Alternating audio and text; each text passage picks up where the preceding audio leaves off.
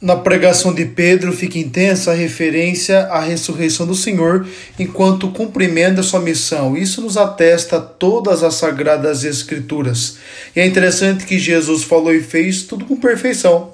Nós também precisamos caminhar na vida convictos dessa verdade e mais do que isso, tal como Jesus dizer e fazer todas as coisas. No Evangelho, nós vemos que Jesus se apresenta ressuscitado e mostra que esse evento não é meramente simbólico, mas é um mistério que passou com ele é real, é verdadeiro e, portanto, trata-se do fundamento sobre o qual precisamos colocar a nossa existência.